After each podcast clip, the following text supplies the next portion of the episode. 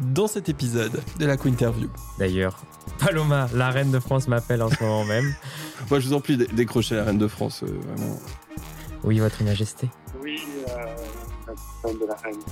Euh, C'est en calèche, ça arrive euh, de ce pas en, en province. Belle soirée.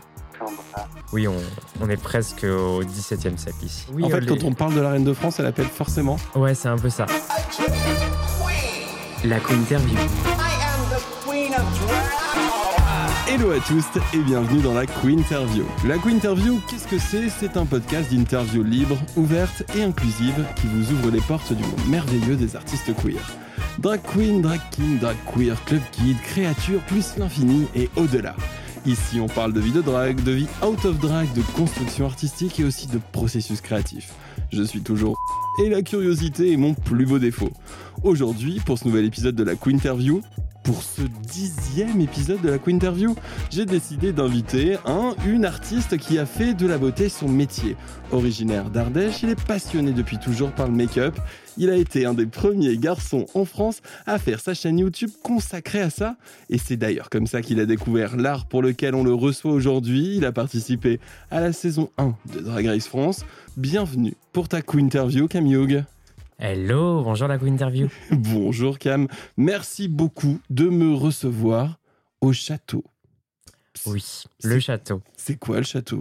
Alors le château, je pense qu'on l'entend beaucoup dans les podcasts. On l'a pas encore vu réellement, mais on va bientôt sortir une vidéo avec Paloma sur YouTube. C'est en fait notre atelier drag que je partage avec Paloma depuis la fin de la tournée de la saison 1. On a fêté nos un an ici et j'avoue que en arrivant c'était vide et là c'est plus que plein.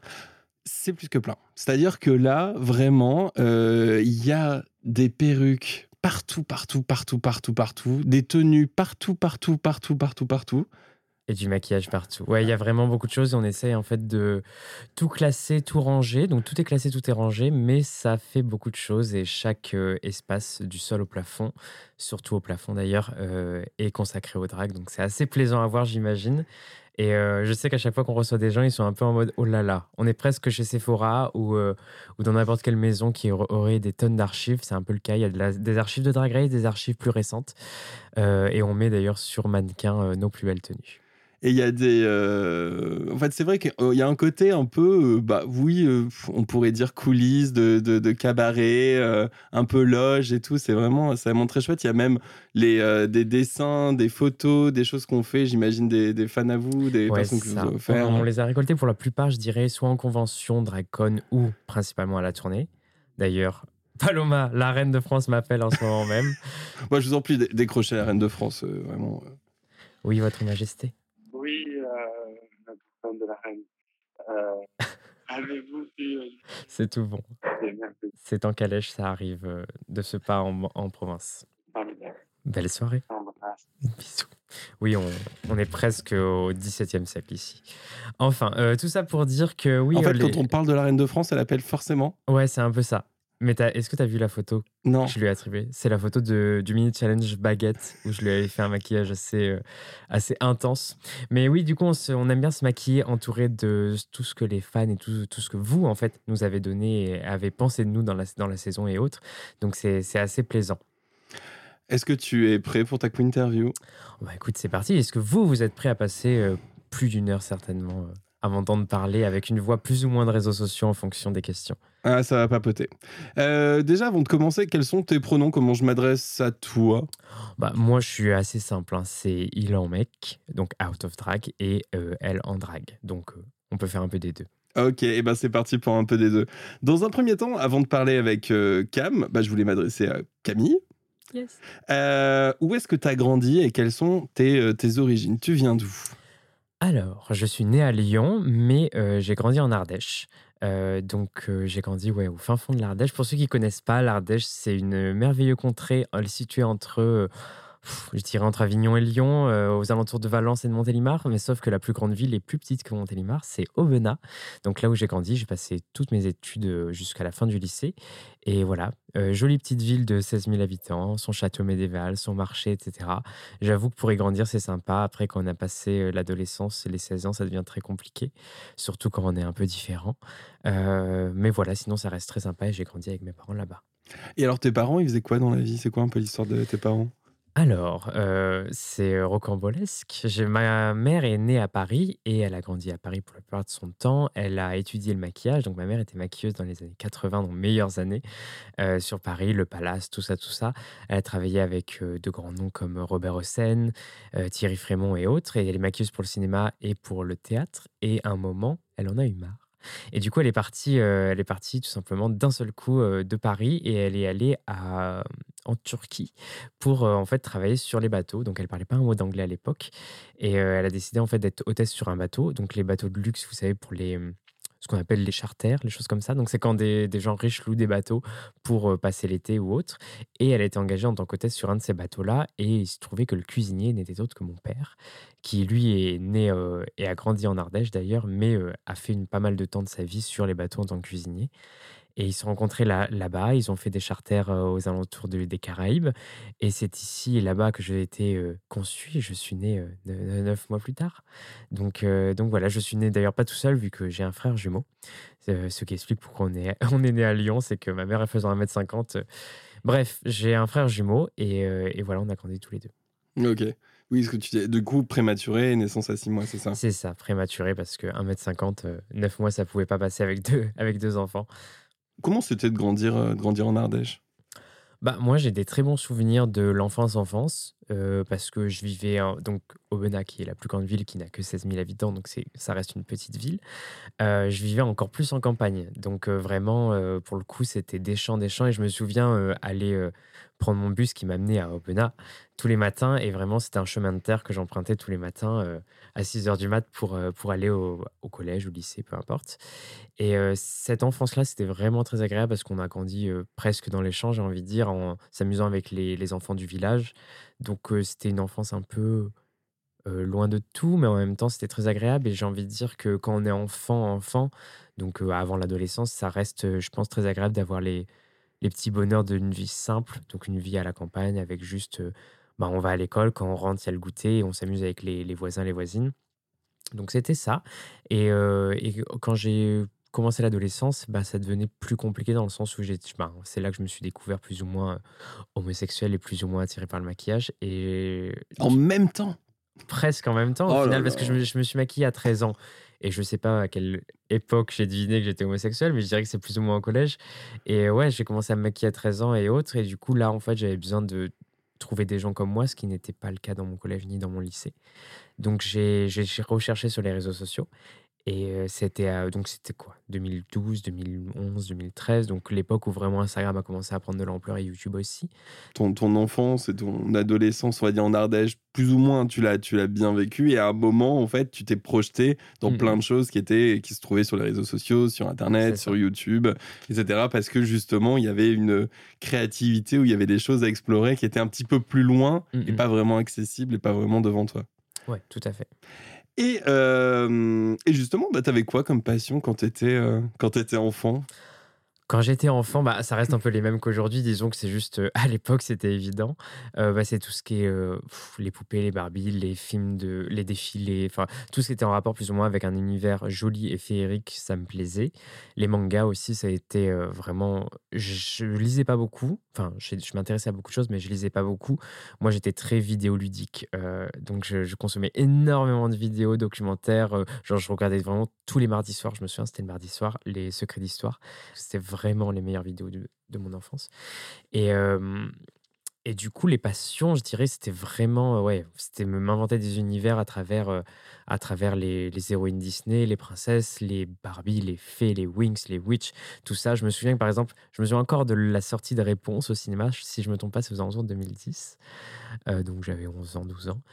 Et je me souviens aller le voir plusieurs fois au cinéma vu que j'aimais beaucoup les cheveux longs et je et du coup, j'avais créé la tour en genre carton-pâte et tout. Enfin, j'étais vraiment très, investi. Je me souviens que ma meilleure amie, que je connais depuis que j'ai 2 ans et demi, Wendy, me disait toujours: «J'ai je fonctionne par phase». C'est vraiment, je vais être à fond d'un seul coup dans, heu, je sais pas, dans les Barbie, je vais être à fond dans Charmed, je vais être à fond dans des trucs et vraiment toute ma chambre va se redécorer en fonction de ces passions qui sont changeantes, mais qui reviennent par cycle, heu, tout comme plein de choses, j'imagine. Après, je sais pas si les gens fonctionnent comme ça, mais moi, je suis très j'y vais à fond, j'achète tout, genre, je fais tout au maximum et ensuite, pouf, next et j'y reviendrai dans quelques mois, quelques années. Et tu as fait du sport? Oui, il y a les activités parascolaires. C'était, quelque chose que j'ai beaucoup fait. J'ai fait vraiment plein de choses, genre de l'escalade, du tir à l'arc, du poney et plein de choses comme ça, de la danse et je dirais ce ce sur quoi j'ai le fait le plus d'années, c'était vraiment le tir à l'arc. J'en ai fait pendant 5 ans et j'ai passé je crois qu'il y a 6 niveaux, je me souviens plus du nom, flèche, bronze et cetera et j'en ai passé 4, donc j'en ai fait pendant vraiment longtemps, un peu, Katniss Everdeen avant l'heure.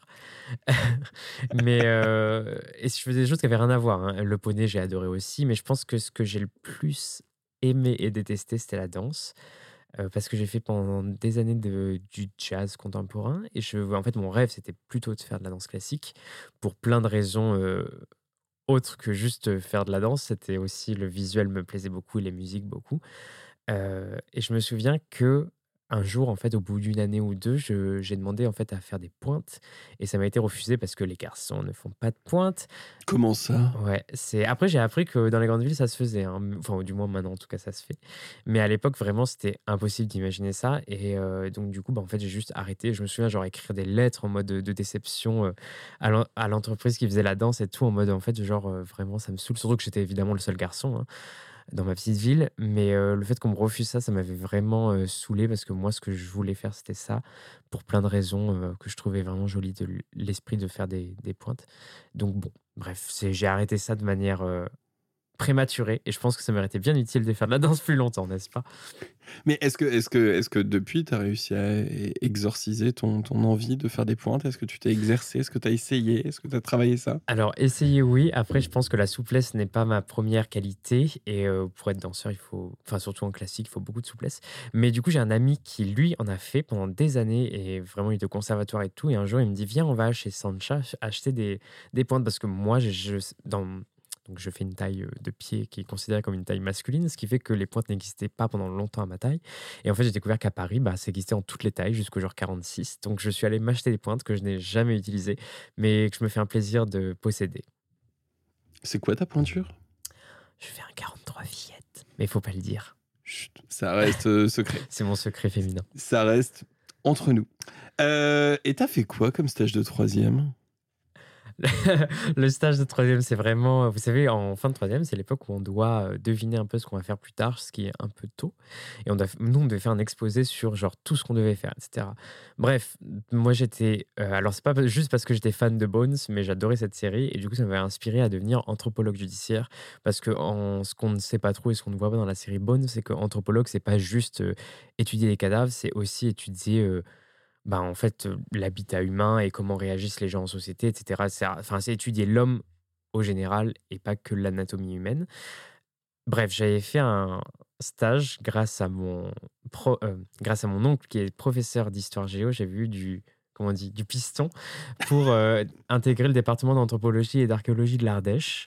Donc l'avantage, c'est que l'Ardèche, même si c'est paumé, c'est là aussi où il y a la plus vieille, grotte ornementée au monde, donc c'est la grotte de Chauvet et du coup, bref, il y a beaucoup de choses archéologiquement parlant en Ardèche et j'avais eu la chance du coup de de faire ce stage là-bas et je me souviens que, bah, en gros, à 14 ans, j'étais là à, nettoyer des ossements du XIIIe siècle de moines et cetera et cetera. Donc j'avoue que c'était assez original et Ça t'a plu? oui, ça m'a beaucoup plu parce que je suis très curieux et j'avoue que ça m'intéressait beaucoup. Je me souviens photocopier un un une encyclopédie du corps humain avec tous les os de genre 8000 pages, j'exagère un peu, mais j'avais tout photocopié pour avoir tout tout chez moi et j'avais enfin bref, mon stage s'était très bien passé, dans ce département d'anthropologie. J'avoue que ça m'avait bien plu, même si finalement ma vie a fait que j'ai fait quelque chose de complètement différent aujourd'hui.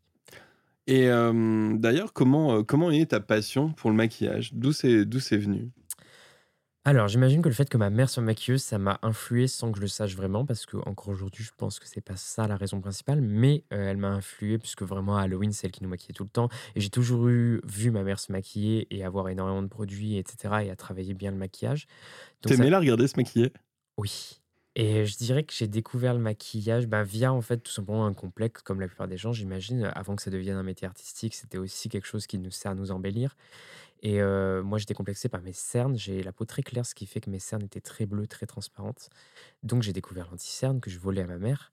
Coucou maman et pour ceux qui ne le savent pas, vous pouvez le voir d'ailleurs sur, sur les vidéos YouTube qu'on a fait ensemble, mais elle est pas mal plus foncée que moi, ce qui fait qu'en fait, j'avais les cernes complètement orange Mais évidemment, à cette époque-là, je ne le voyais pas. Et puis j'imagine que c'était aussi l'époque où les filles utilisaient du. Enfin, les filles. La plupart des gens utilisaient le Dream Matte Mousse en teinte Honey Badge, qui est genre un truc mousseux dégueulasse, très orange que toutes les filles utilisaient à cette époque. Donc je passais, euh, je passais euh, under, enfin, undercover avec elle. Mais euh, non, c'était très. En fait, c'était vraiment une époque où genre, je, volais discrètement, je mettais les produits n'importe comment, je prenais de la poudre colorée que je mettais sur mes seins, enfin vraiment n'importe quoi. Et puis un jour, j'ai eu 15 ans, j'ai eu de l'argent pour mon anniversaire, on est allé à Lyon, la grande ville. Et euh, j'ai acheté pas mal de maquillage à Sephora, MAC, etc. Donc je m'étais fait vraiment une full mallette euh, sous les conseils de Hélène, mon blog de fille qui à l'époque, je regardais toutes ces vidéos religieusement et je ne savais pas qu'un jour je la rencontrais et je la maquillerais en drague. Donc j'avoue que c'était un petit moment très sympa, enfin un full circle moment. Et je cachais tout ça dans une boîte Breakfast at Tiffany's sous mon bureau.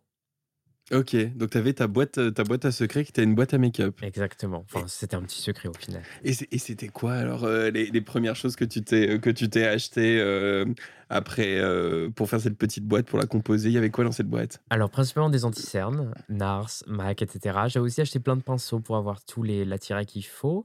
Qu'est-ce que j'avais d'autre? J'avais acheté un fond de teint en me disant je n'en mets jamais, mais un jour je testerai. Et en fait, un jour, j'ai testé, c'était tellement beau que du coup, j'ai plus jamais arrêté. Donc, c'est un peu le souci. faut éviter de tester quelque chose pensant que ça va être mieux parce que si c'est mieux, on s'arrête jamais. Et j'avais fait ça, ça, un bronzer, un blush. Et je suis pas sûr d'être encore sur les sourcils, mais en tout cas, ouais, le teint principalement. Ok. Et alors, cette, cette, cette euh, mallette, elle reste secrète longtemps? Longtemps, je ne me souviens plus, mais en tout cas, elle ne reste pas secrète. Et un jour, je me souviens que ma mère m'attendait dans ma chambre et euh, avec la mallette sur ses genoux. Et là, vous savez, c'est le genre de moment où on est en mode mon Dieu, qu'est-ce qui va se passer? Et au final, bah, évidemment, j'ai eu la chance d'avoir une mère géniale qui a tout bien pris, qui était là en mode t'as pas besoin de le cacher.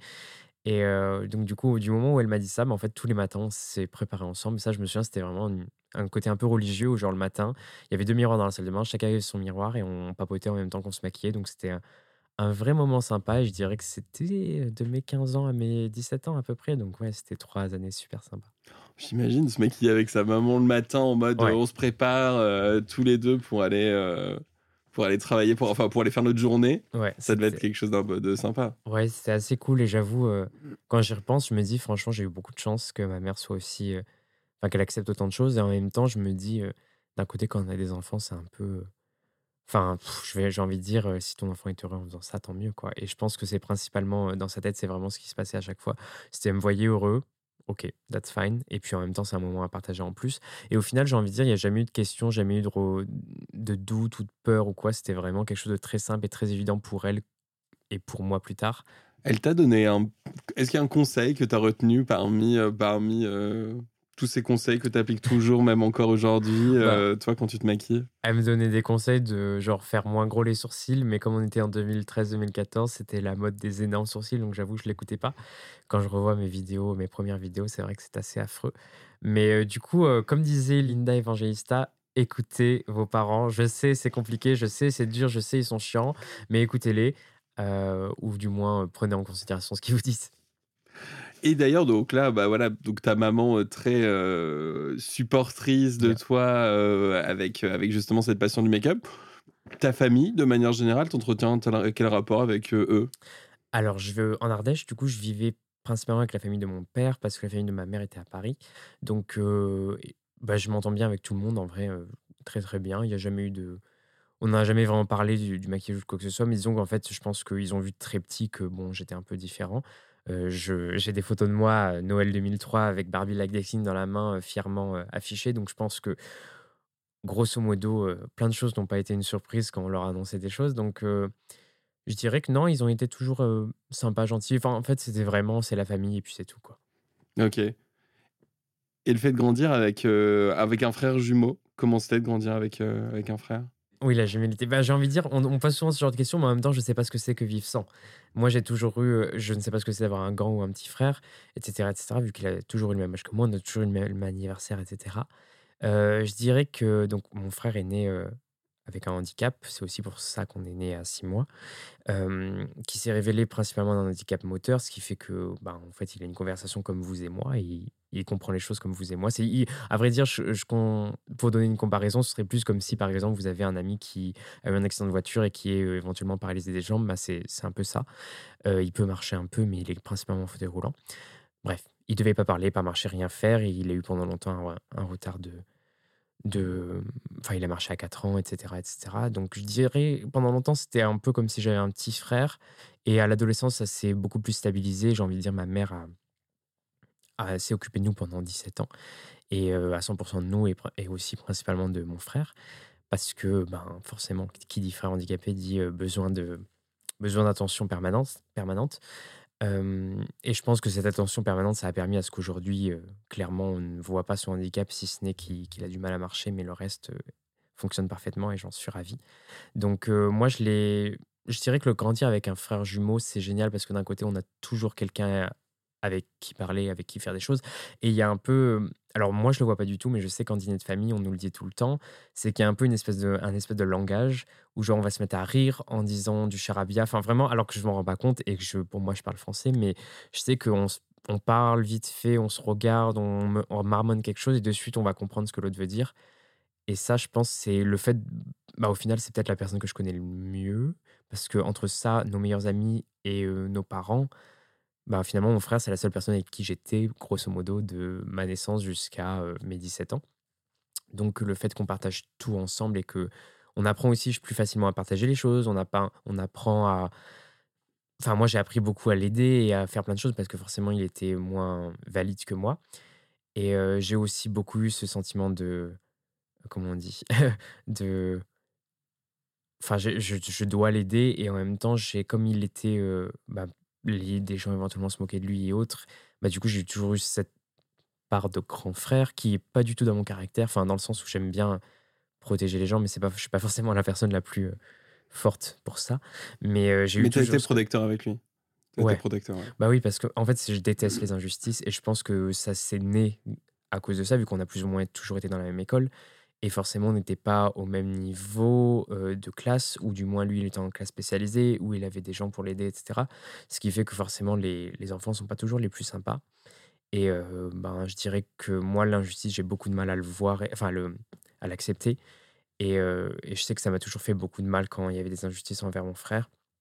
Donc tout ça, ça a amené à ce qu'aujourd'hui, tu vois, je considère que l'éthique euh, avoir une intégrité. Toutes ces valeurs-là sont hyper importantes pour moi, que ce soit dans le travail ou dans la vie. Donc, euh, ouais, honnêteté, intégrité, des choses comme ça. Des choses, en fait, que vraiment j'ai. Enfin, j'ai souffert, c'est pas moi réellement. Enfin, j'en ai éventuellement souffert, mais disons, j'en ai souffert à travers mon frère, à travers d'autres choses.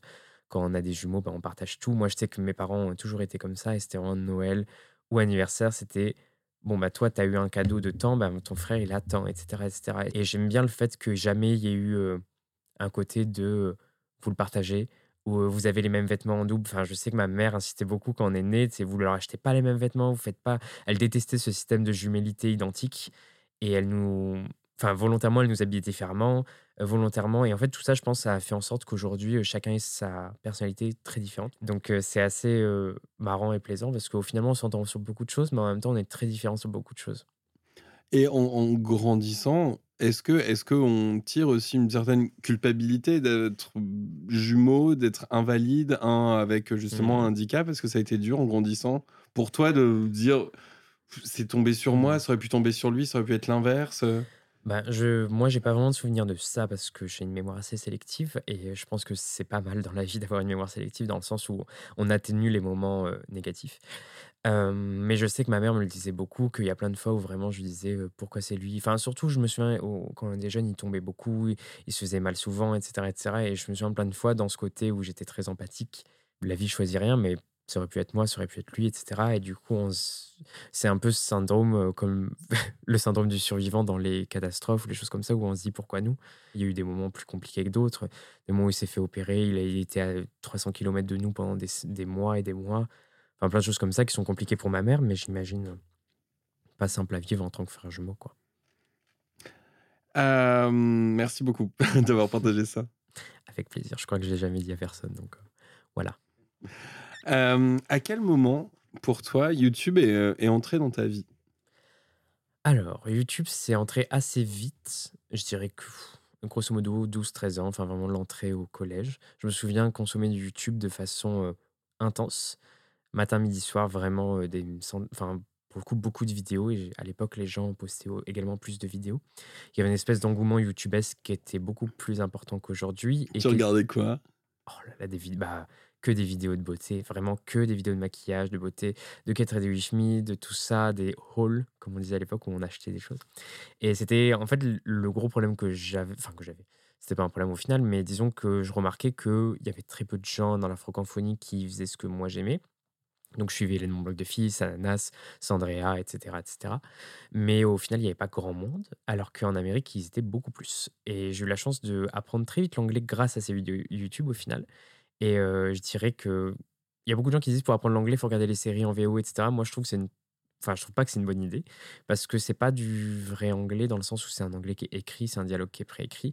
Alors que l'anglais parlé dans les vidéos YouTube, c'est un anglais qui est beaucoup plus réel et surtout qui peut vous intéresser à 100%. C'est pour ça que je me souviens quand on était en échange, quand j'avais 14 ans, euh, j'étais considéré comme avoir un bon niveau en anglais. Et je me rendais compte qu'avec la famille, je parlais très bien, il n'y avait aucun souci. Mais par contre, dès qu'on parlait d'autre chose que du maquillage ou de choses normales, genre par exemple, j'étais au restaurant et je me rendais compte que je comprenais rien au menu parce que mon lexique, mon vocabulaire était pas du tout culinaire. Tu vois. Ouais, complètement make-up, quoi. C'est ça, complètement make-up. Je pouvais expliquer comment blender, enfin, comment estomper un phare, comment plein de choses comme ça. Mais par contre, je ne pouvais pas, je sais pas, l'em, je savais même pas que c'était l'agneau. Enfin, bref, je ne savais rien. Et du coup, ça m'a amené à apprendre plein d'autres choses. Mais je dirais que, ouais, c'était principalement parce que j'avais une volonté de m'échapper en même temps de mon quotidien qui était pas si intéressant que ça à l'époque au lycée et autres. Et en même temps, ça, moi, je trouvais que c'était assez Enfin, j'ai vraiment un sentiment de liberté. De, sur les réseaux sociaux, on pouvait faire ce qu'on veut, on pouvait découvrir qui on voulait, puis il n'y avait plus de barrières. on pouvait devenir amis avec qui on voulait, etc. On pouvait rencontrer, faire un cercle d'amis que de gens qui nous ressemblaient. En fait, il y avait une certaine porosité et quelque chose qui était moins. Euh, euh, comment dire, moins euh, statutaire, qui était, par exemple, pour découvrir quelqu'un, pour apprendre des choses, fallait aller dans des magazines, dans des mmh. livres et tout. Il y avait quelque chose qui était peut-être un peu plus immédiat et où on entendait le, le bah, la voix de la personne, comment elle agissait, comment elle, comment elle bougeait. Et j'imagine quelque chose qui, d'un coup, aussi crée une certaine proximité avec ces, avec ces personnes-là et ces personnes-là que tu suis et dont tu regardes toutes les vidéos. Ah, mais complètement. C'était vraiment.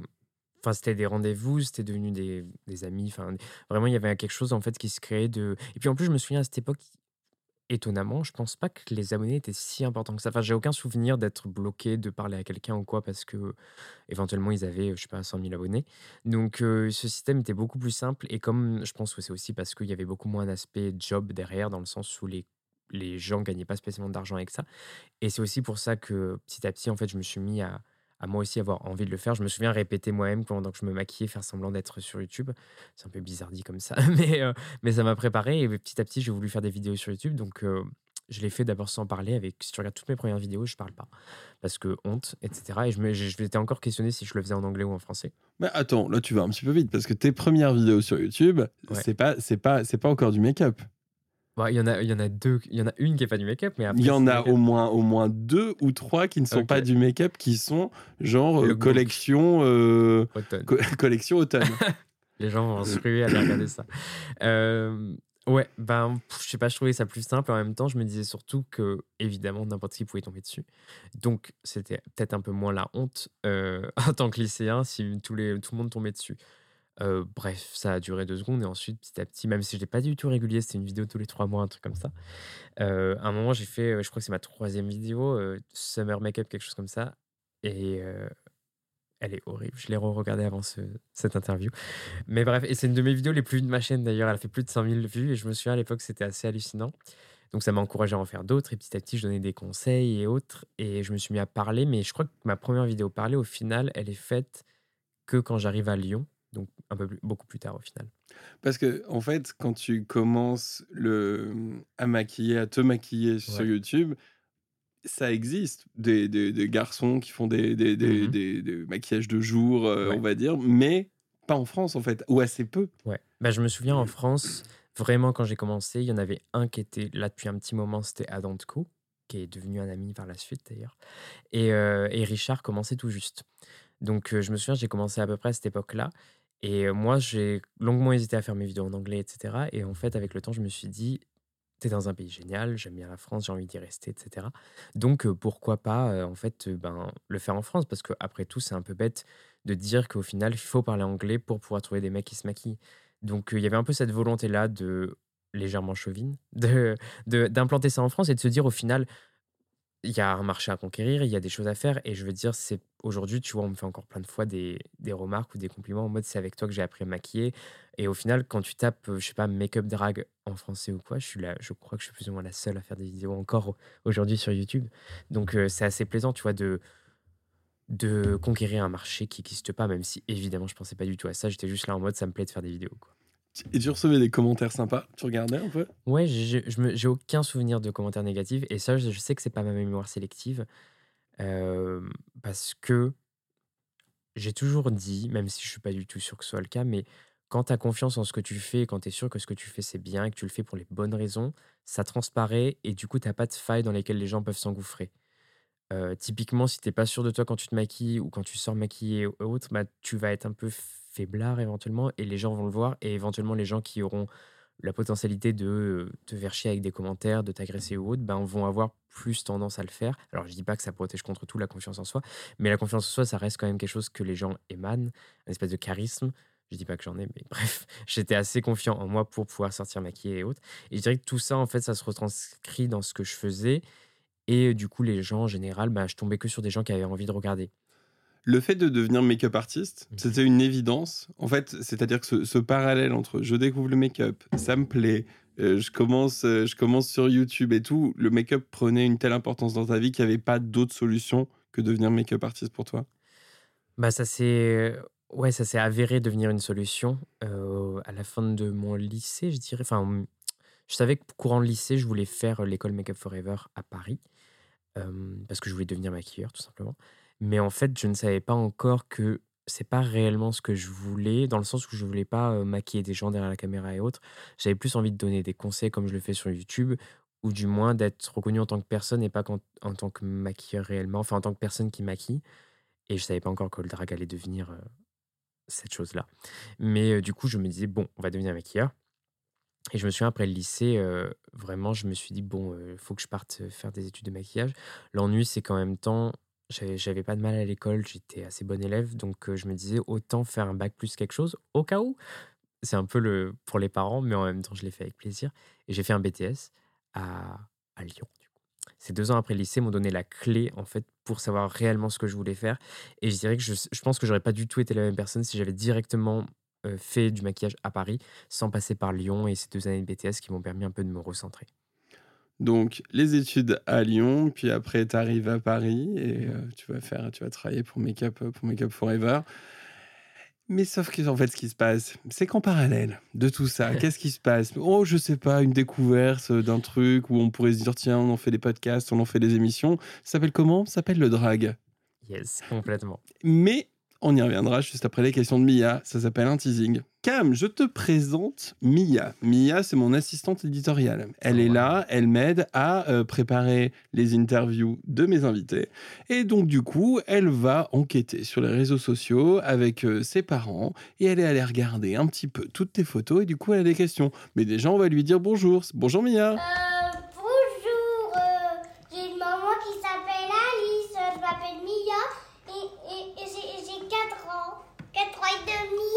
Eh bien, bonjour Mia. Alors, qu'est-ce que tu as trouvé comme question à poser à Camille Est-ce que tu aimes te déguiser en fée? Ça, c'est parce qu'elle a vu mon, un de mes derniers posts où je suis en Wings, je suis en Bloom. Euh, bah, complètement, Mia. Vraiment. Euh, en fait, le drag, ça m'a permis aussi d'exprimer des choses pour que j'ai appris à avoir honte dans mon adolescence, mais que j'adorais étant enfant, donc les Barbie, les Wings et autres. Et du coup, en fait, ça m'a vraiment donné l'opportunité de pouvoir euh, faire ça à 100%. Donc, euh, pour une soirée où le thème était super-héroïne, j'ai décidé d'être ma super-héroïne, donc Bloom, euh, des Wings, les vrais savent. ouais, j'adore me, me, déguiser en fait. On dit plus costumé maintenant, mais ouais, déguisement, ça, ça passe pour Bloom, ça passe. Après, c'est Mia, elle a, elle, a, elle a pas encore 5 ans. Ça va. Elle, a le droit de dire déguisé. Oui. Tu l'autorises. Et je me déguisais en fait d'ailleurs pour le petite anecdote au carnaval. Donc quand on est au, à l'école primaire, euh, je me souviens que donc j'ai un frère jumeau qui lui se déguisait en Zoro ou en euh, chevalier, tandis que moi je me déguisais en princesse ou en fée. Et je me souviens que ma mère m'aidait à me maquiller légèrement, elle m'aidait des foulards dans les cheveux pour faire les cheveux longs. Et euh, quand j'y repense, je me dis qu'elle avait beaucoup de courage dans une petite ville comme ça d'amener ses enfants et de m'amener moi en gros plus ou moins grossièrement et mal déguisé en fille. Et ben en fait, elle m'a enfin, amené de façon très naturelle et j'ai aucun souvenir qu'elle était gênée ou quoi. Et je me dis, il faut une sacrée force de caractère puisque je pense que dans la vie, ce qui gêne le plus les parents, c'est pas ce que font les enfants, mais c'est ce qu'on pense de leur enfant. Parce que les gens sont toujours là en mode, si votre enfant fait quelque chose de bien, c'est grâce à vous. Si votre enfant fait quelque chose de considéré mal, c'est à cause de vous. Et donc, à cette époque-là, et encore aujourd'hui d'ailleurs, c'est toujours compliqué ce système garçon-fille. Et je trouve qu'elle a eu beaucoup de courage de faire ça pendant des années. Et je te remercie, maman, parce que je pense que ça m'a beaucoup aidé. C'est incroyable quand même euh, cette force de, Ouais. de- de- de ta maman de on s'en fout. euh. Ah, mais elle est exceptionnelle. Moi, c'est vraiment, quand j'y repense, il y a plein de choses, tu vois, que je me rends pas compte sur le coup. Quand t'es petit, tu fais pas du tout attention à ça. Mais quand tu y repenses, quand tu vois le truc, c'est vraiment. euh, Enfin, je veux dire, il y a plein de parents qui, à mon avis, accepteraient ou du moins seraient OK parce qu'au final, ils s'en foutent. Mais il y en a peu qui feraient l'effort de, en public, peu importe ce que les parents penseront de moi, etc., etc. Et je trouve ça assez fou. Et aujourd'hui, elle travaille avec des enfants d'ailleurs.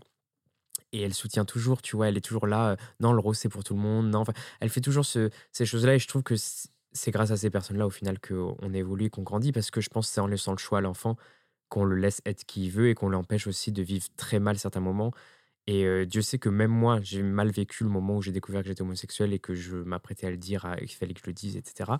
Donc je me dis, j'ose à peine imaginer les gens qui avaient des parents qui ne les soutenaient pas de base, comment ils devaient se sentir. Donc je pense que c'est hyper important parce que vous verrez qu'au final, c'est pas en les laissant faire ce qu'ils veulent qu'il y aura plus d'homosexuels ou plus de personnes trans ou autres. Est-ce que tu aimes bien Barbie?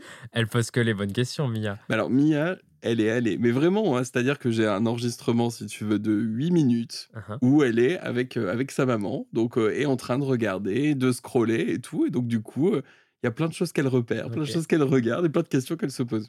Bah, j'imagine surtout que je suis une drag queen qui est très aimée par les enfants et les jeunes en général parce qu'il y a ce côté très coloré, très féerique. J'ai plusieurs passions dans la vie, dévorantes, et c'est une passion qui a rapport avec le drag, c'est Barbie. Chez moi, donc dans mon humble demeure, il y a des Barbie partout, je les collectionne toutes, j'ai même Mattel qui m'en envoie en temps, donc j'avoue que c'est des, beaux moments. Euh, J'adore les poupées en général parce que je trouve dans les poupées, il y a une espèce de liberté artistique qui est rarement possible, ou du moins qui est rarement possible de façon euh, pas très chère dans, euh, dans le côté vestimentaire, dans les cheveux, etc. etc. Et moi, ça m'a beaucoup inspiré pour plein de choses. Euh, je trouve qu'il y a ce côté, enfin, ce côté où on habille, on décoiffe, on coiffe, et en même temps, les gens qui les créent peuvent créer des choses assez extraordinaires. Euh, je trouve que ça m'a toujours donné beaucoup d'inspiration. C'est ta propre Barbie. Bah, complètement. C'est un peu devenu le cas. Et en fait, le jour où j'ai découvert que je pouvais faire du drag, c'était vraiment ça le leitmotiv de mon drag. Pourquoi tu t'appelles Cam Hugh Tu lui as soufflé comment on le prononce? Non, même moi, je l'aurais pas dit aussi bien qu'elle. Ok. Alors oui, la vraie prononciation ultime, c'est Cam Hugh, parce qu'en anglais, on dit Hugh Jackman et pas Hugh Jackman. Bref, c'est un, c'est un nom, Hugh. Euh, mais du coup, pour les Français, Cam Hugh, ça passe très bien. Euh, pourquoi je m'appelle Cam Hugh bah, En fait, c'était mon nom sur les réseaux sociaux à bien avant Drag Race, bien avant le drag, bien avant tout ça. Et j'avais déjà une certaine communauté, ce qui fait que ça me faisait bizarre de changer de nom et je voulais pas créer un Insta spécial drag, etc. Vu qu'en fait, le drag, ça se fait pas du jour au lendemain. J'ai un peu évolué petit à petit et je savais pas que je allais devenir drag queen un jour, tu vois. Euh, et en fait, moi, mon drag au début, il était très. euh, je faisais un peu du club kid aussi, donc il était très euh, non-genré, ou du moins, je faisais plusieurs genres. Du coup, je voulais un nom qui fasse un peu à genre, enfin, qui marche pour tout, en fait. Et Cam, c'est enfin, ça sonne ni masculin ni féminin. Et You, en fait, c'était le nom de mon grand-père. Et euh, je trouvais que ben, ça passait bien. Je sais pas, je trouve. En fait, j'avais besoin d'un nom de famille parce que je me disais que ce serait plus simple de me retrouver que s'il y a juste Cam. Enfin, en fait, je voulais juste Cam, mais quelqu'un l'a pris d'ailleurs. Faites sauter son compte sur Insta que je puisse le prendre. mais euh, Et puis, tu me dis que t'as pas trop eu d'autres noms. Excuse-moi, mais sur tes premières vidéos où tu fais un make-up un peu drag, un peu féminin, ouais. le nom, c'est pas, c'est pas, c'est pas Camille, hein, c'est pas Cam, hein, c'est Camilia. Hein. Mais c'est fou que tu me dises ça parce que je ne regarde jamais mes vidéos. Bah, moi, Je si, fais- parce que je travaille. Oui, mais. Toi, tu les regarderais souvent, ça m'inquiéterait aussi, oui, surtout celle-là. Mais euh, j'ai aucun souvenir d'avoir dit ça. Mais du coup, si tu le dis, c'est que ça doit être vrai. Non, non, je le- ne veux pas le- la preuve. C'est le titre de la vidéo. Ah, ok. Genre le retour. Ah oui, parce qu'il y a De deux, Camille fois- il y a deux Camilla fois. Ouais. Ok. Bah, je te crois, hein, mais euh, bref, j'imagine que c'était une erreur de, par- de parcours, comme beaucoup de choses à cette époque. Comme je suis un podcast qui déteste les fake news, je, je, je, J'ai je pas vais revoir euh, tout de suite. Alors, attends, nanana. Make-up Coachella, c'est pas ça. Je suis sûr, que- je suis sûr que là, j'y suis presque. Ah, Boy to Girl Makeup. Oh là là, problématique. boy to girl make-up. Et attends. Euh, gna, drag, blank, canva, boy to girl. Camilla est de retour. C'est ouf. K-A-M-I-L-A. Mais j'ai aucun souvenir de l'avoir dit, donc je sais. Bah, au moins, c'est le titre de la vidéo. Ok, bon, bah, je vais le changer de Donc, Ah non, interdit. Après le Je podcast. fais une capture. Je fais une capture d'écran Voilà. tout de suite. Hop, fini. L'enfer. Bisous, bye. Est-ce que tu as une nouvelle question, Mia? Est-ce que tu aimes bien te maquiller? Je déteste, vraiment Mia, euh, je déteste. J'aime toujours autant me maquiller, je trouve que c'est le moment le plus plaisant dans le sens où vraiment euh, je regarde un documentaire. Je vous ferai la liste des documentaires après. Je regarde un documentaire et euh, paf, euh, je me maquille et en deux heures et demie c'est plié. Et... Ouais, c'est hyper agréable. Je déteste la fin du maquillage, genre poser les fossiles, mettre les lentilles, tout ça, parce que ça c'est le moment chiant et stressant. Mais j'avoue, le reste avant c'est cool. Ok. Et il n'y a, y a aucun moment, depuis que tu as commencé le maquillage à l'âge de tes 13 ans, donc ça va faire plus de, plus de 10 ans que tu te maquilles, Uhum. où tu es saoulé de te maquiller? Il n'y a pas des moments où tu pas envie? Bah, pff, quand tu fais du- Des fois, ça m'arrive d'avoir des gigs à la suite, genre tous les jours, j'avoue que flemme. Mais en fait, j'ai jamais vraiment la flemme de me préparer. J'ai la flemme de le faire si c'est tôt. Genre, je déteste me lever tôt pour faire du drag. J'aime pas la préparation, genre me raser et tout. Mais j'ai- une fois que je suis posé, c'est bon. Est-ce que tu as une nouvelle question, euh, Mia? C'est trop beau. J'aime beaucoup ton maquillage. Regarde ce qu'elle fait comme volet. Donc ça, c'est un petit moment volé avec sa maman Ok. en train, de, en train de, de regarder ton compte. C'est que c'est trop beau. Regarde, regarde, regarde le maquillage. Merci, Mia. Eh bien, merci beaucoup, Mia, pour, euh, pour toutes ces questions. On se retrouve bientôt pour un nouvel épisode. Bye bye. Au revoir. Gros bisous. Gros bisous, Mia. Ciao. Et merci beaucoup donc à ses parents aussi, Alice et Gilles, d'avoir permis à Mia de se poser toutes ces questions. Fabuleuse. Tu sais quoi? On va parler de drague. Incroyable. Parce que là, donc on a parlé, euh, ton histoire, euh, comment tu es arrivé à devenir make-up artiste. Mhm. Très bien, c'est une chose. Mais ensuite, devenir drague, on a compris qu'il y avait eu des histoires, déjà des premiers tests sur, euh, sur YouTube. Comment t'as découvert le drag et c'était quoi tes premières références drag? Quand je suis arrivé à Lyon, à 17 ans, j'ai fait mon BTS, tout ça, tout ça. Ma première année de BTS était très intense en YouTube, dans le sens où je crois que c'est là où j'ai le plus évolué sur YouTube. Et euh, en fait, à la fin de cette première année, je me disais, c'est sympa de présenter des fonds de teint, c'est sympa tout ça, mais en fait, avec le temps, l'artistique, il est où? Donc, je m'ennuyais un peu sur les réseaux sociaux. Je me suis dit, tiens, on va euh, pimenter un peu tout ça, on va commencer à trouver autre chose. Et en fait, je me souviens, durant cette année, j'avais vu beaucoup de mimes. Alors, je sais pas pourquoi j'ai ce souvenir de mimes. Peut-être qu'il y a d'autres gens qui ont découvert Drag Race comme ça, mais j'ai un souvenir sur les réseaux sociaux de voir des mimes de Drag Race partout. Pas confondre mime avec mime. Des, des gifs, des gifs, comme on dit, euh, de Drag Race. Et en fait, je ne savais pas du tout ce que c'était, mais je trouvais ça intéressant. En googlant ce que c'était, je découvre que Drag Race, RuPaul's Drag Race, c'est une émission de télé, blablabla. Bla, bla. À, cette époque-là, on était à la saison 8. Donc, je regarde la saison 8. Je ne sais plus comment. Je crois que tout simplement, j'ai téléchargé un compte WoW. Ouais, Wow. Prison Plus. Je crois que c'est 4,99 maintenant. Ah, Ouais. Bon, à l'époque, même moi en étant étudiant, je trouvais ça vraiment pas cher comparé à Netflix. Et je regarde la saison 8. Donc, première arrivée, Naomi Smalls. Je fall in love directement avec elle, vraiment sublimissime, incroyable, je l'adore.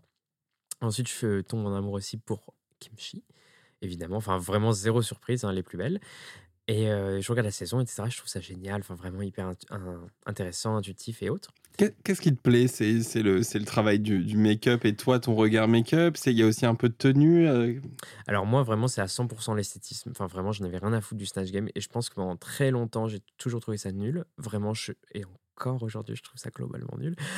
Oh là là, je Oh sais, là tout le monde là adore le. Snatch Game. Moi, euh, j'aime pas trop et je pense qu'en vrai, ça s'est vu. Non, bref. Tout ça pour dire que euh, j'étais intéressé par tout ce qui était visuel. Et en fait, la saison 8, c'était très bien tombé parce que c'est la saison avec le plus de design challenge, de trucs beauté, de machin, et du théâtre. Et comme j'ai fait 10 ans de théâtre, ça me parlait aussi.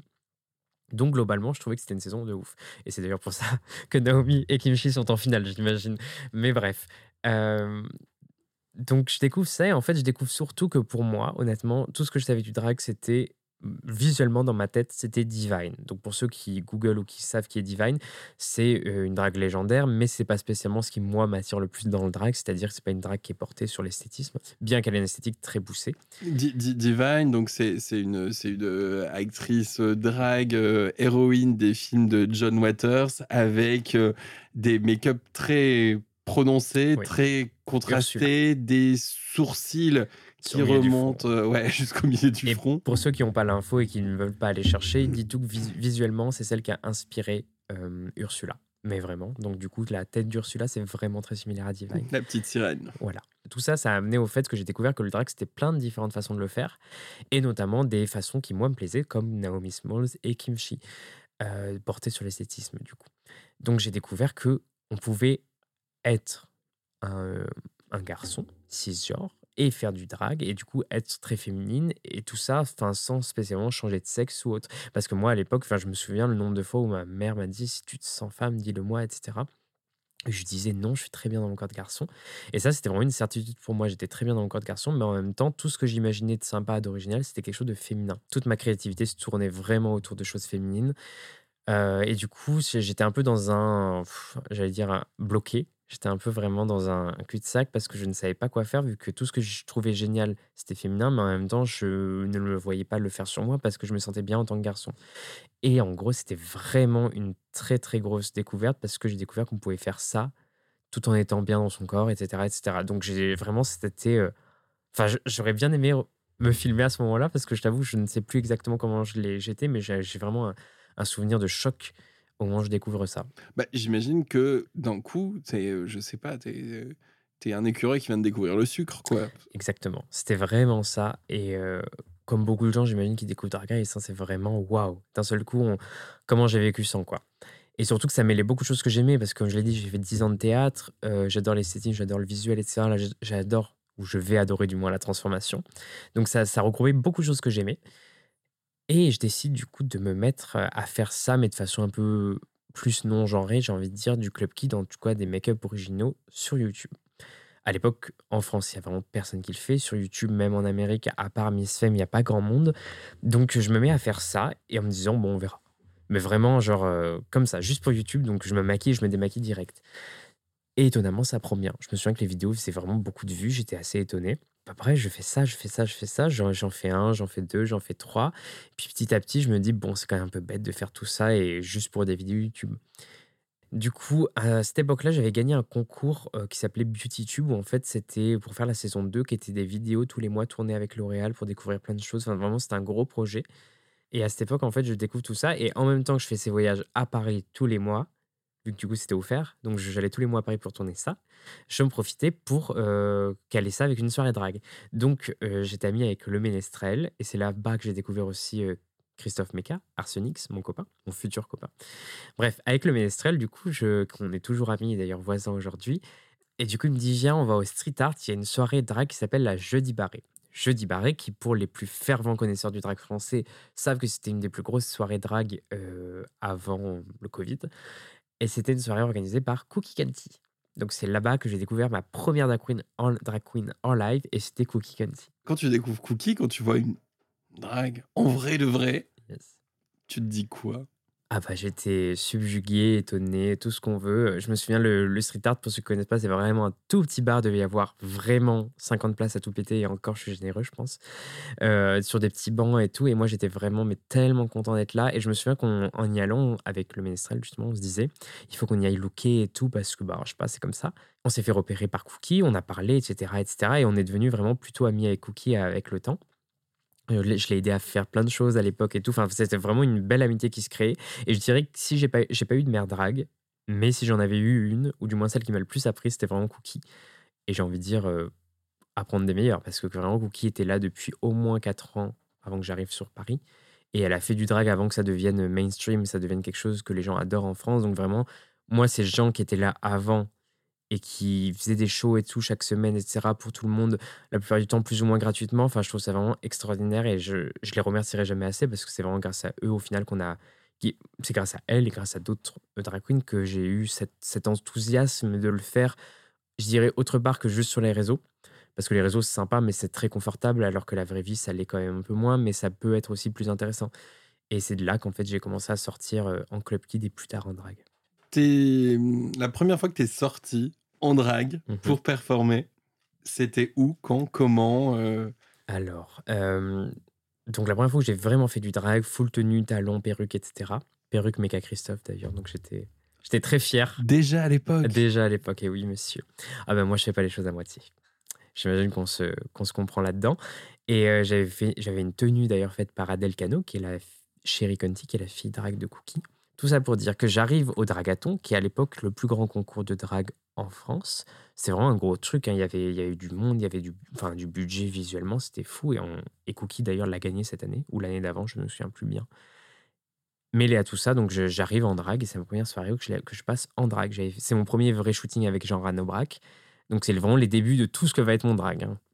C'est-à-dire que, donc, première soirée, euh, perruque par, euh, par, euh, par ton amoureux, etc., qui est, Ouais. qui est un grand perruquier aujourd'hui, qui, fait aussi, euh, qui fait aussi du drag. Jean Ranobrac, qui est photographe, on va dire le photographe officiel des drags, qu'on a pu voir aussi, ton drag race, etc. Tout ça, Tout ça. c'est ta première soirée. C'était vraiment. euh, bah, pour le coup, je trouve que c'est des très bonnes bases parce que c'est resté euh, encore aujourd'hui finalement la base de mon travail. Donc, euh, tous ces gens avec qui je travaille, que je, trava- je travaille encore avec eux. Et Rano Brac, oui, c'était vraiment. On a vraiment grandi ensemble. Moi, je me souviens encore d'être fan de son travail et de me dire, mon Dieu, mon rêve, c'est d'être photographié par lui. Et on a très. On a accroché, enfin, on s'entend vraiment très bien. C'est un de mes meilleurs amis. Et. euh, tout ça, ça a amené au fait où il m'a aidé à construire mon drag sur les réseaux sociaux notamment parce que c'est grâce à lui que j'ai fait des shootings très réguliers et que j'ai eu des très belles photos et que j'ai encore des très belles photos euh, aujourd'hui. Et alors, cette première sortie, dans le fond, il y avait, il y avait un but de performance derrière ou c'était quoi? Pas du tout. Pas du, tout. tout. À cette époque-là, j'étais même, j'étais pas du tout sûr de faire des performances. Vraiment, pour moi, je faisais juste du drag pour m'amuser et parce que ça me faisait plaisir et pour faire du contenu éventuellement. Mais il y avait aucune idée de euh, un jour devenir drag queen en quelque sorte. Je faisais du drag, mais je n'étais pas une drag. C'est souvent la différence que je faisais. Et à partir de quel moment tu as eu l'impression de devenir une drague Être une drague, je dirais que ça s'est fait. euh, c'est très progressif, il n'y a pas de jour et de nuit, mais disons qu'à partir du moment où j'ai fait ma première perf, qui était à la Jeudi Barré avec Cookie pour un concours de baby drag, et que j'ai adoré faire cette perf, vraiment, j'ai un très beau souvenir de tout ça. Je me suis dit que là, en fait, ça mêle tout ce que j'aime le maquillage, la transformation, la création de look, les cheveux, et en même temps, une performance sur scène comme au théâtre. Théâtre que j'ai passé d'ailleurs à mon, à mon bac. J'ai eu 20 sur 20, enfin tu vois, des trucs comme ça. Donc je me suis dit, c'est ouf de pouvoir tout mêler en un seul, euh, une seule chose, qui à l'époque n'était pas du tout mon métier, et je l'envisageais même pas comme ça. Mais je me suis dit, c'est parfait, ça me fait vivre, ça me fait vibrer, j'adore. Et, euh, et voilà, c'est parti de là. Hum, Et donc, cette première performance, ça t'a laissé un bon souvenir de ça? Complètement, complètement. Parce qu'en fait, j'avais une grande peur de me dire que quand je suis arrivé sur Paris, il y avait beaucoup ce truc de oh, les beauty queens de façon très négative. C'était une chose négative d'être une beauty queen, chose négative de tout d'être belle sur les réseaux ou d'avoir des abonnés sur les réseaux. Enfin bref, c'était beaucoup de choses comme ça qui étaient une forme de jalousie, j'imagine. Et euh, à vrai dire, je peux le comprendre. Mais euh, tout ça, en fait, moi, ça me stressait dans le sens où je me disais, si je performe pas, je vais vraiment toujours m'en recevoir plein la gueule par rapport à ça. Et le fait de performer, ça me validait beaucoup de choses à moi et éventuellement aux autres. Bah, je dis, c'est génial parce qu'en vrai, si je peux faire quelque chose qui me plaît et qu'en plus ça aide des gens, moi j'aurais adoré avoir ça quand j'avais 14, 15, 16 ans.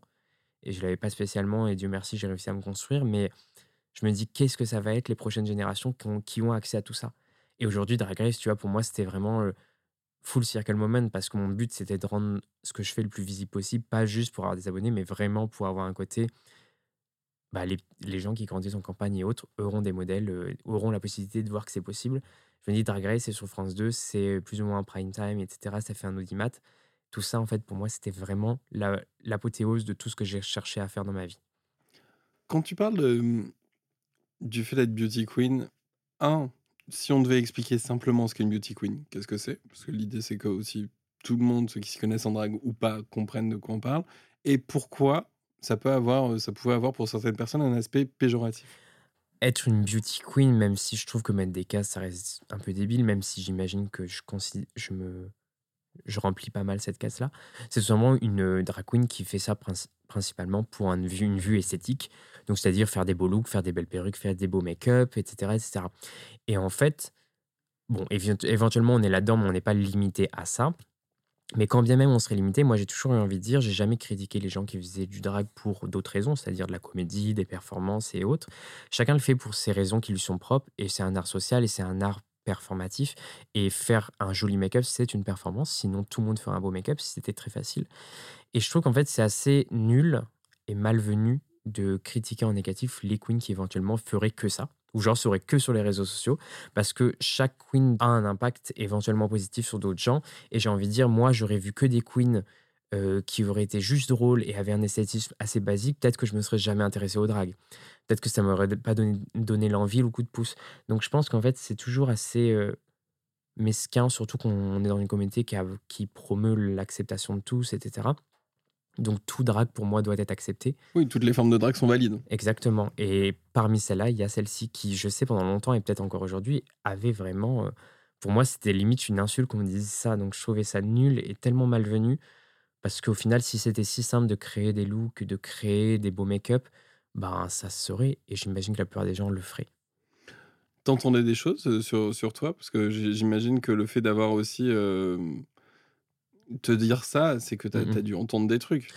Ah bah et oui, bien sûr, c'est vraiment quand on me disait c'est qu'une beauty queen, c'était forcément négatif. Ça sert à rien de répondre vu que en fait les gens ne vont pas changer leur avis juste parce que tu vas leur dire non, je ne suis pas que ça. Le plus, la plus simple des choses à faire, c'est tout simplement leur prouver qu'ils ont tort. Donc en évoluant en performance, en évoluant sur euh, des choses dans lesquelles t'es pas bon. Par exemple, si on dit que ben, ton make-up est horrible, ben, le mieux c'est de le pratiquer pour faire un make-up plus joli.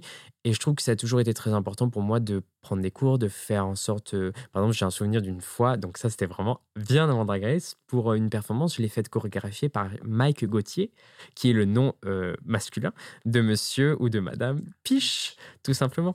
Donc, ouais, c'est en fait tout ça pour dire que je, je trouvais ça vraiment nul et moi ça m'a fait pas mal de mal, mais aussi ça m'a light, light a fire under my ass, comme on dit.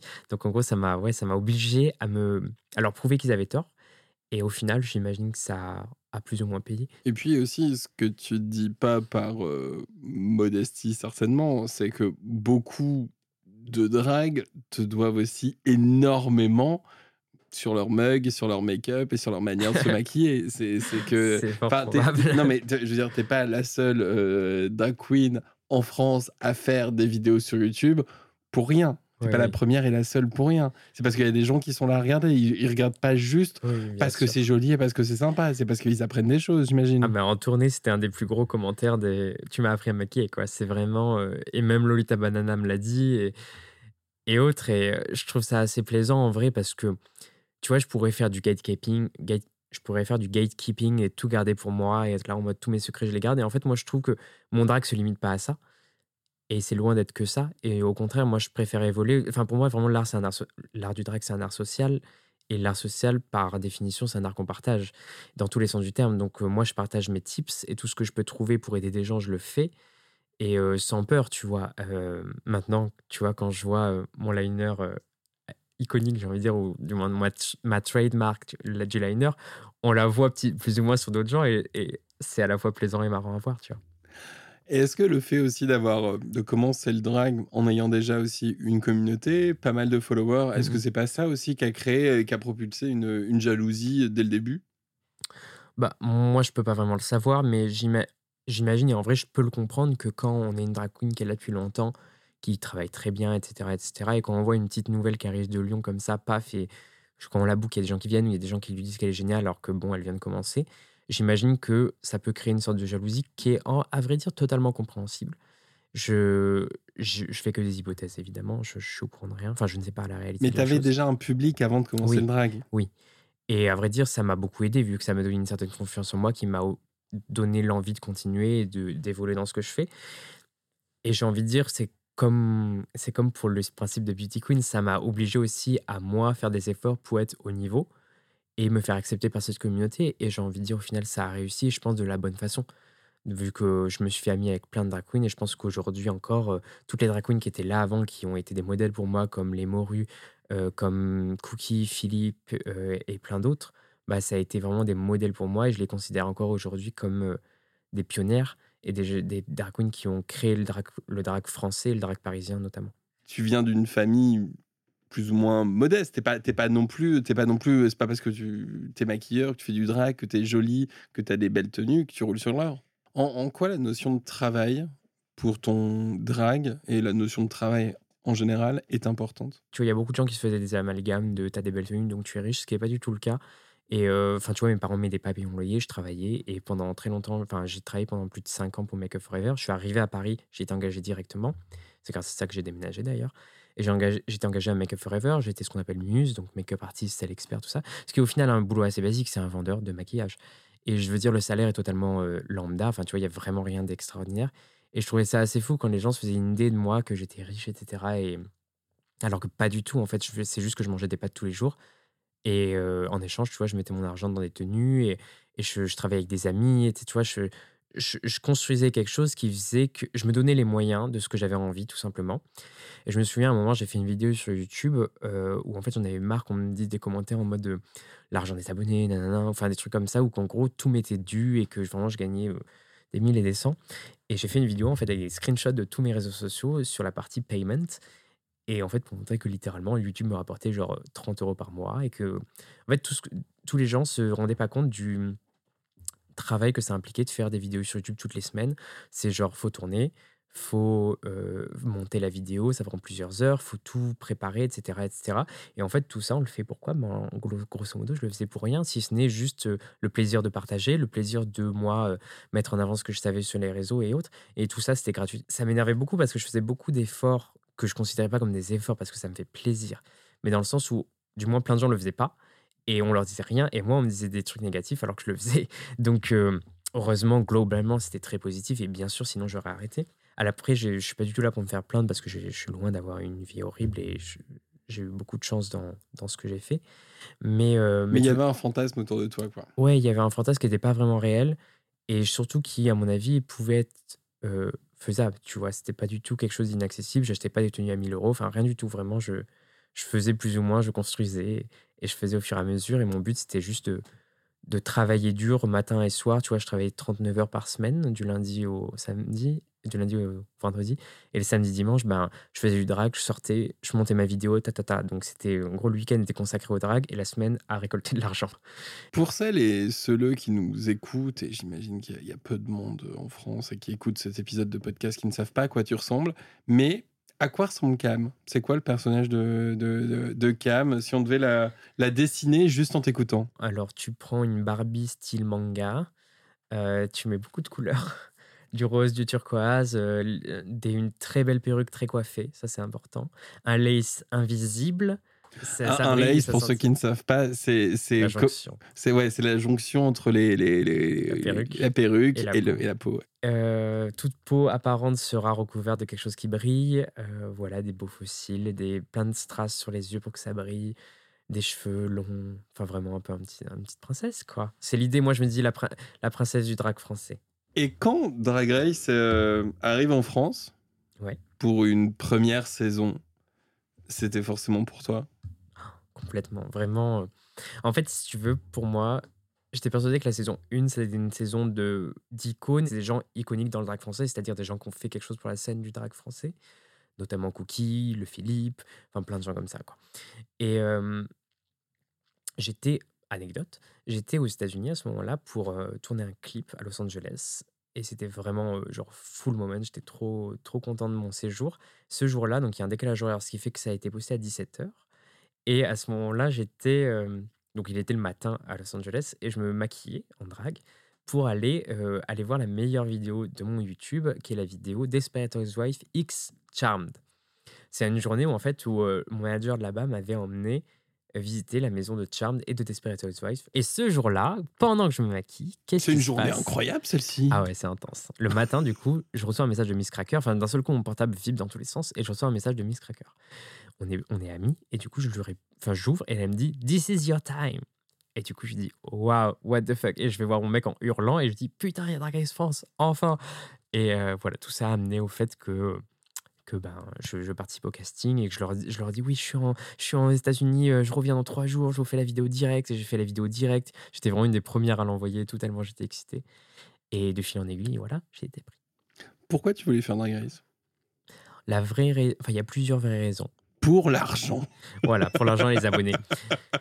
Ça peut être une des raisons, mais pas la première en tout cas. Mon but, c'était de rendre le drag le plus visible possible pour que un jour notre communauté soit vue de façon plus normale, on va dire. Oui, qu'on se reconnaisse en toi, qu'on te voit avec des petits garçons, des petites filles, des, petites personnes te voient en Ardèche et se disent Ouais, ça existe. Ça existe. C'est des gens comme moi. Exactement. Donc ça, c'était vraiment une des plus grosses raisons. Et aussi, il y avait un peu ce côté, euh, euh, ce serait, ce serait une belle récompense. C'est plutôt ça. Ce serait une belle récompense. Et mêlé à tout ça, évidemment, je voulais un challenge pour moi. et je m'étais dit, OK, si je fais Drag Race, il faut que je gagne le ball et le makeover. Le makeover, parce que da, je maquille et je maquille des gens, etc. Donc c'est quand même un truc pour moi. Et le makeover, bah, et le ball, parce que bah, quand même, faire des looks, c'est un peu ma marque de fabrique, même si à l'époque, je ne savais pas coudre, mais j'ai appris depuis. Enfin, t'étais où quand t'as appris que. J'étais pris. Ouais, que c'était OK. Donc j'étais chez Makeup Forever. Et, euh, et, ouais, je l'ai appris. En fait, on, savait quel jour on allait avoir une réponse positive ou négative. Donc vraiment, on était tous en stress absolu. Enfin, avec Paloma, on se parlait beaucoup. On était vraiment en stress parce que pour nous, c'était impossible d'être prises toutes les deux. On s'était dit, on s'envoie un clin d'œil sur des prises.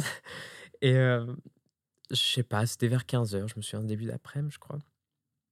J'apprends que je suis prise. J'avoue qu'on me le dit et que j'étais vraiment très, très, très euh, contente et en même temps, j'étais très stressée. Les, les semaines avant étaient horribles parce que je commençais à en avoir un peu marre de mon travail. J'avoue, j'arrivais au bout de quelque chose. Et je me disais, je me vois vraiment pas encore un an ici, enfin, vraiment par pitié que je sois prise. Et j'étais vraiment dans une attente. Enfin, j'attendais ça avec impatience. Tu voyais ça comme une porte de sortie Complètement. Et je me voyais vraiment ça comme une porte de sortie, enfin une excuse peut-être parce que je pouvais plus ou moins vivre du drag à cette époque-là avec les projets que j'avais. Mais j'avais quand même cette excuse de si jamais un jour j'ai rien, ben, je suis mort, je peux pas y payer mon loyer. Donc là, j'attends que Paloma m'envoie son clin d'œil. Elle l'envoie pas, elle l'envoie pas, elle l'envoie pas. Je finis le travail tant bien que mal en, en ayant déjà appelé tout le monde, ma mère, mon mec, tous les couturiers du monde en disant c'est bon, c'est bon, c'est bon. Bref, tout le monde était au courant. Enfin, tout le monde. Tous les gens qui doivent être au courant plutôt.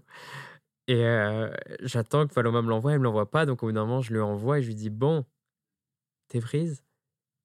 Et là, elle m'envoie le clin d'œil. Et là, je hurle. Je me souviens, j'étais en backstage de mon travail. Et je hurle et je l'appelle et j'ai vraiment hurlé au téléphone en mode c'est pas possible, toi aussi t'es prise. Oh mon dieu, oh mon dieu. Et savoir qu'on allait le faire ensemble, j'avoue que c'était très cool. Et je me souviens que la première chose que je lui ai dit, c'est Bon, bah déjà, tu vas en finale. Maintenant, j'espère que je serai avec toi.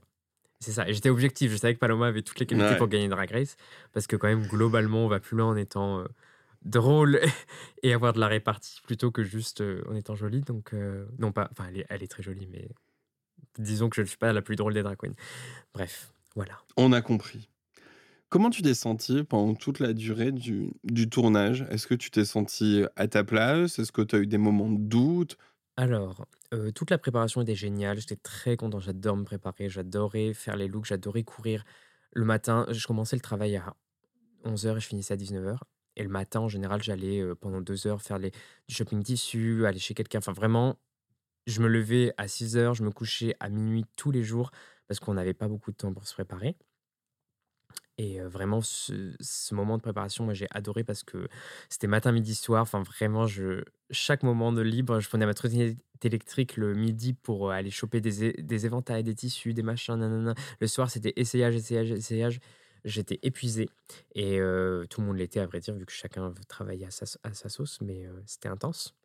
Mais en même temps très plaisant, parce que pour le coup, on fait beaucoup d'efforts, mais on n'a pas l'impression de faire un effort, puisque c'est une volonté, tu vois. Et pendant l'émission, bah, j'étais très contente d'être première, parce que je t'avoue que savoir que j'ai été. Beaucoup de gens m'ont dit a posteriori que j'étais leur première introduction au drag français, avant de faire Drag Race, parce que je faisais tout ce que je faisais sur les réseaux. Et savoir qu'en plus, j'étais la première introduction au drag français dans Drag Race, j'avoue que c'était très cool. Pour moi, c'était une belle victoire déjà d'être la première à rentrer. Donc, je rentre en première, j'étais très contente c'est très bizarre parce qu'on a une, vision très différente de ce que vous voyez dans le sens où il n'y a pas la musique quand on rentre. Du coup, moi j'entends des métallons qui font clac, clac, clac, chic, chic, chic. Et vraiment, c'est. T'es avec toi-même. Hein. T'es avec toi-même devant des caméras. C'est un peu un moment de solitude. Surtout, ben, pour les autres, pas parce que les autres, elles ont quelqu'un. Donc forcément, on rigole avec elles, etc. Mais moi, j'étais toute seule. Et en fait, d'un seul coup, je me sens vraiment au milieu d'une basse-cour, euh, dans le sens où tout le monde hurle dans le sens où on seeking for attention, tout le monde hurle, tout le monde parle très fort. C'est pas du tout mon tempérament. Je m'entendais beaucoup avec Ellipse là-dessus, la grande aussi, et Paloma. Et vraiment, on était là, oh mon Dieu. Donc j'étais là, fou, va falloir faire un effort H24 pour stand out. Les deux premières semaines, donc les deux premiers épisodes, vraiment, je me sentais très très mal. Euh, mais pas, pas à cause de Drag Race du tout. Juste parce qu'en fait, j'avais l'impression d'être nul et ça m'énervait beaucoup. Parce que. En quoi tu te sentais nul? Ben, mon talent show, c'était pas bien passé alors que j'étais persuadé qu'il se passerait bien. J'étais très illogique là-dessus. Mais bref, mon tas de choses s'était pas bien passé. J'avoue que la potentialité d'être le bottom et d'éventuellement partir au premier épisode m'avait fait très mal et vraiment, en fait, je me souviens défiler, j'étais très content de mon outfit, heureusement. Je me souviens défiler et Niki me l'a dit un jour, elle m'a dit: «Tu me regardais avec tes yeux, ça me faisait tellement de la peine» et j'étais vraiment, je me souviens juste avant qu'ils disent que j'étais safe, c'était horrible. Enfin, je pense que ça se voit vraiment, j'ai un regard qui est totalement, heu, calme, heu, out of drag. Enfin, genre, je suis plus du tout un drag queen et à ce moment-là, j'étais vraiment: «Oh mon Dieu!» enfin, je je voyais tout ce que j'avais fait, tout ce que j'avais préparé, réduit à néant et être la première éliminée et cetera. Enfin, vraiment, c'était pas possible pour moi. Et puis surtout, tu t'étais fixé des enjeux assez forts. C'est-à-dire Oui. aussi, c'est montrer que tu sais faire d'autres choses qu'être jolie et avoir des belles tenues. et j'avais une pression déjà personnelle par rapport aux gens qui ont fait toutes mes tenues, par rapport à ma famille, par rapport à plein de choses, plein de choses et en même temps, il y a en plus de toute cette pression, il y a la pression de tous les gens qui me connaissent sur les réseaux. Puisque comme j'ai dit, j'avais 76 000 abonnés, donc j'ai quand même pas mal de personnes et je me dis: «En fait, tous ces gens-là, pouf, je vais partir». Donc horrible. Bref, je ne pars pas. Donc je me sentais quand même très mal après ces cette première semaine et ensuite deuxième semaine, donc on fait un truc de théâtre, je me dis: «Trop cool, machin, tout ça». J'ai pas vraiment le rôle que je veux, mais bref, je le fais et en fait, je me rends compte que j'ai un rôle pas drôle, comme Ellipse, alors que tout le monde a un rôle drôle, mais tout le monde. Du coup et bien sûr, tout le monde rigole et évidemment, on rigole pas à nous parce que, bah, c'est pas drôle. Enfin, c'est pas des rôles drôles.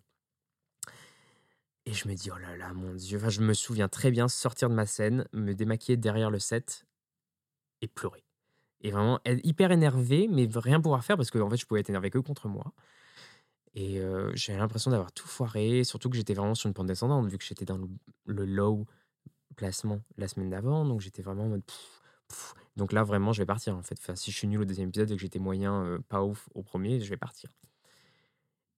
Et je vous demanderai de re-regarder l'épisode 2, le moment où elle dit, heu: «Ellipse, Cam, you're safe».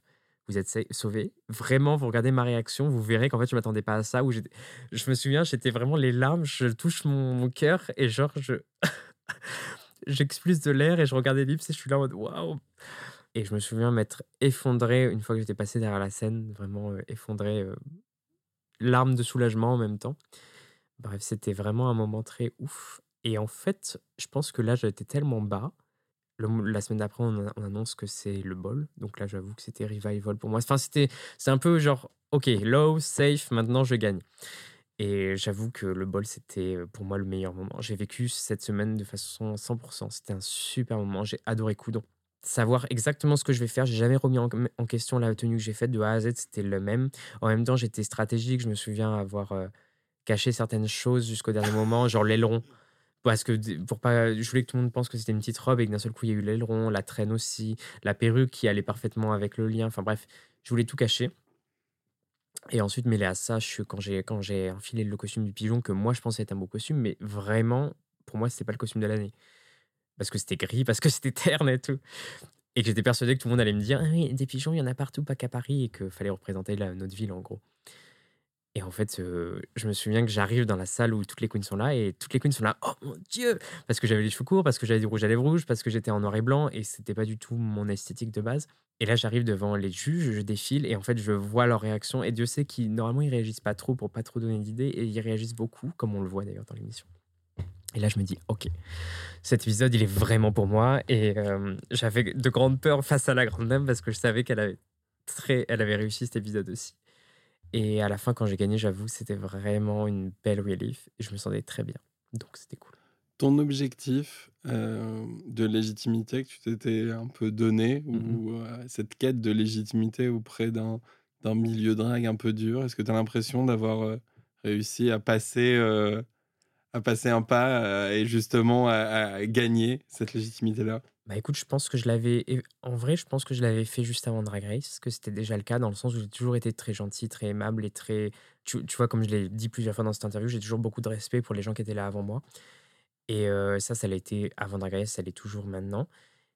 Mais j'ai envie de dire, grâce à Drag Race, il y a eu un un déclic supplémentaire qui est en fait, on est on est connu par une majorité de gens maintenant et j'ai envie de dire que la catégorie de drague que je représente reste assez rare et je pense que j'ai eu la chance d'avoir une esthétique et une persona qui est assez unique, qui fait que les gens, en fait, m'aiment bien pour qui je suis et aiment le fait qu'éventuellement je sois gentille, bubbly, heu, je dis souvent pétillante quand on me demande un adjectif pour, heu, décrire Cam parce que je trouve que ça regroupe tout. Ça regroupe la joie de vivre, ça regroupe l'enthousiasme, une force de travail et en même temps euh, bah, des tenues colorées, un make-up joli, etc.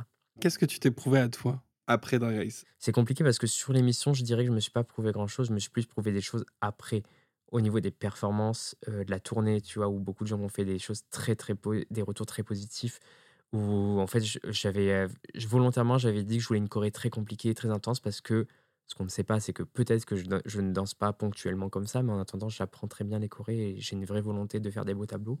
La tournée, on dit souvent, c'est le moment du redemption, où tu peux te prouver aux gens, à tous les gens qui vont venir te voir, que tu excelles dans des choses qui ne t'ont pas vues. Et moi, justement, le fait d'avoir créé un full tableau en évolution d'une rose, d'une épine, avec de belles musiques, de beaux agencements, de beaux costumes, enfin vraiment tout ça, ça a mis en valeur ce que mon drag. Et j'avoue que le fait que les gens l'ont vu et que j'ai eu des compliments incroyables de Nikki et d'autres personnes, ça m'a vraiment fait du bien. En fait, t'attendais la tournée pour ça. C'est-à-dire que ce que t'avais pas pu prouver pendant l'émission, tu t'es dit bah tiens, je vais en fait je vais profiter de la tournée pour montrer ce que j'ai euh, ce que j'ai sous la botte et ça a marché, les, les retours ont été bons et tu étais fier de toi Ouais, complètement. Et c'était un pur bonheur de pouvoir partager ça en plus avec mes, mes 10 et 11 autres sœurs avec Nikki.